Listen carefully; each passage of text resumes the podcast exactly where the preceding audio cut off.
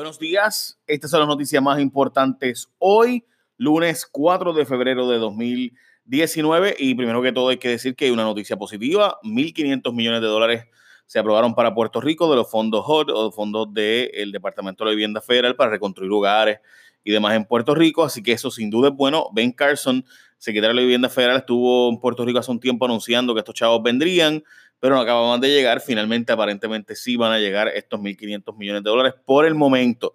También sabemos que va a ponerse con una, ¿verdad? Va, a ser más lento de lo que hubiéramos querido por cómo está funcionando el gobierno federal, pero bueno, de hecho, eh, el secretario de Estado, Luis Gerardo Rivera Marín, ha dicho que los chavos federales están llegando lo más bien. Allá en Estados Unidos dijo eso, ya ustedes saben. Bueno, contrato de Hacienda con OPG Technology, la gente de, que supuestamente el fraude este de los sellos y comprobantes de Hacienda, pues de hecho había sido declarado como nulo en el 2014 por justicia y tiene unas cláusulas bien extremadamente favorables para el contratista. Eh, yo, como les decía, o sea, este contrato siempre me pareció absurdo cuando supe los detalles y me pareció lo correcto. Cuando Zaragoza y César Miranda dijeron que era un mal contrato, pues ahora el gobierno de Puerto Rico eh, le ha entregado básicamente la vida a esta empresa por alguna extraña razón que aparentemente nadie entiende.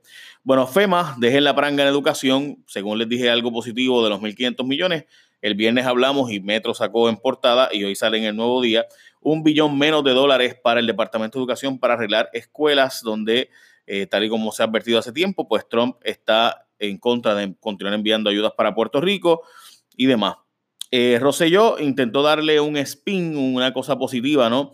Asunto de las renuncias recientes. Dice que que está evaluando los miembros del gabinete y que por eso es que hay tantas renuncias.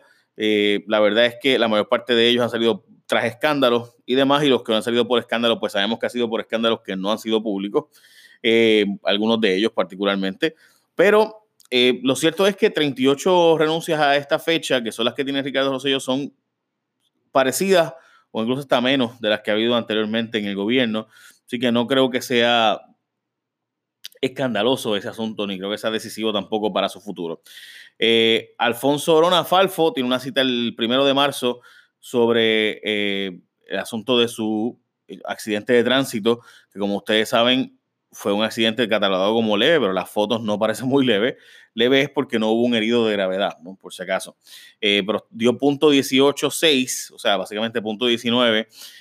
Eh, en la prueba de alcohol de aliento tenía que estar bien, bien, bien hendido para dar eso después de hora y pico, después del accidente, y fue llevado al cuartel y entonces fue que se le hizo la prueba.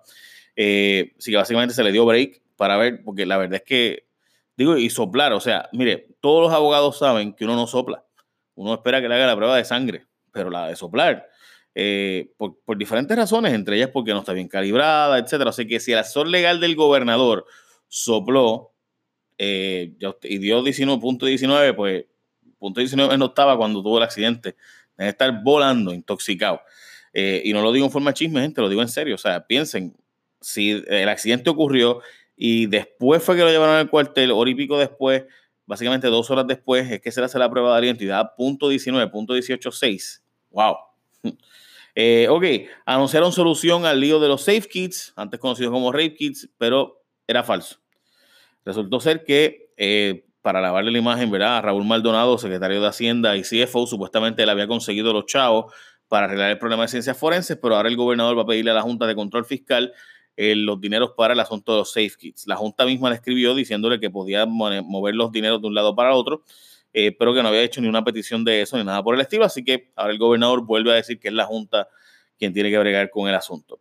Los alcaldes harán vigilia en forenses, precisamente alcaldes de la asociación, los populares, van a hacer una vigilia allí en la ciencia forense, eh, porque entienden que no hay un plan para resolver la crisis. De nuevo, supuestamente Raúl Maldonado había conseguido 5.6, 5.7 millones de dólares para resolver ese problema pues yo no sé.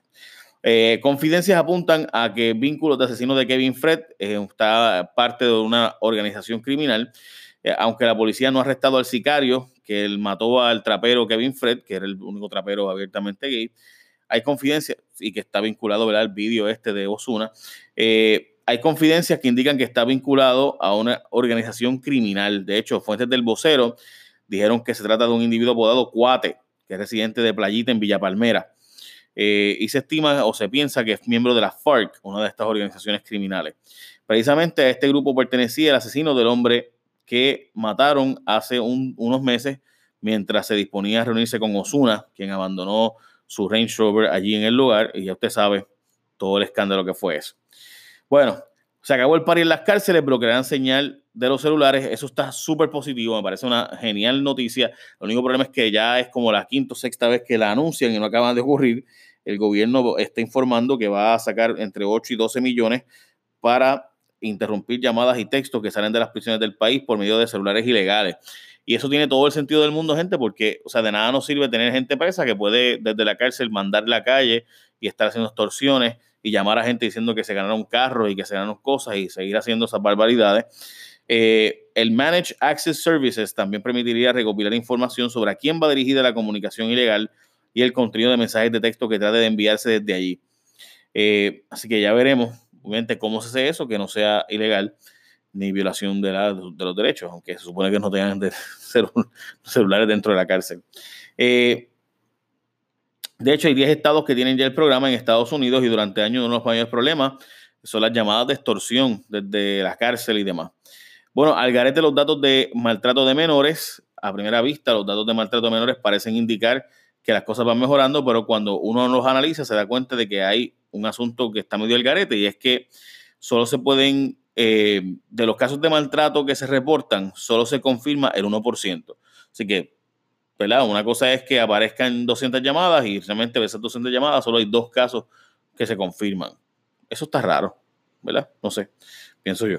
Eh, o sea, de verdad la gente llama para reportar maltrato por chaval. 200, de 200 solo dos. No sé.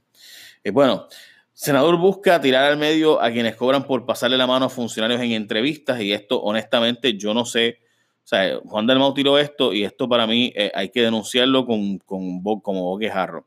O sea, el senador Juan Dalmao está diciendo que una medida legislativa que busca que se haga público es que cuando un funcionario o una agencia de gobierno usa fondos para pagar su participación en los medios de comunicación, que se tenga que anunciar.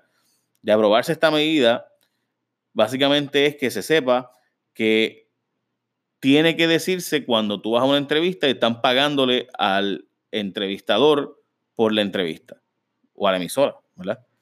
E, eso es un escándalo, yo no sé, de verdad que, pues claro que hay que publicarlo y divulgarlo, o sea, eso, es como que obvio, ¿no? Pues nada, resulta ser que hay una gente que está yendo a las entrevistas y pagan por la entrevista y usted piensa que están haciendo una entrevista fair y realmente es que está pagada. Ay, Virgen. Eh, yo había escuchado de eso, pero pues no me constaba. Wow. Bueno, así que nada, Juan Dalmaus, dame una llamadita para saber quiénes son no van en alzada contra Wanda Vázquez para, presentar, para preservar perdón, la imagen de justicia. O sea, gente, escuchen esto. La cita de la gente del fiscal especial independiente que decidió no ir de nuevo contra Wanda Vázquez es para preservar la imagen de la justicia porque le sirve mejor a la imagen de la justicia. Yo no sé cómo, y ellos dicen que tienen pruebas robustas y convincentes. O sea, ¿cómo tú puedes tener pruebas robustas y convincentes de que alguien abusó de su poder porque hizo autoridad? O sea, la jefa de justicia, según ellos, abusó de su poder de autoridad y ellos tienen la evidencia para probarlo, según ellos. Y entonces no llevan el caso porque daña la imagen de justicia. Hello. O sea, o sea, que es mejor dejar a alguien que abuse de su poder de autoridad allí. O sea, mejor digan que no tienen pruebas. Porque pues si, si no tienen pruebas, pues no tienen pruebas. Chévere. O sea, eso, pasa todos los días. Pero, pero ¿cómo tú vas a decir a mí que tienes prueba convincente y no vas a llevar el caso? Hello. O sea, wow. Yo, yo me perdí. Eh, bueno, no sé. Bueno, gran jurado retoma investigación federal contra Héctor O'Neill. Como yo les había dicho, hay una investigación como, contra Héctor O'Neill y Melissa Correa le da seguimiento hoy a básicamente comparación al gran jurado federal eh, del municipio para la época en que estuvo bajo la administración de Héctor O'Neill, que como ustedes saben tiene un caso a nivel estatal de eh, agresión sexual y todos los, los delitos contra estas mujeres subalternas de él. Pero a nivel federal hay una investigación en gran jurado sobre corrupción de Héctor O'Neill y las subastas falsas, cotizaciones fatulas, eh, donativos al garete, todo eso. Bueno, básicamente esas son las noticias más importantes. Hoy hay unas cuantas más gente, pero ya vamos por casi 10 minutos. So, bendición, échame la bendición. Pórtense bien. Buen día.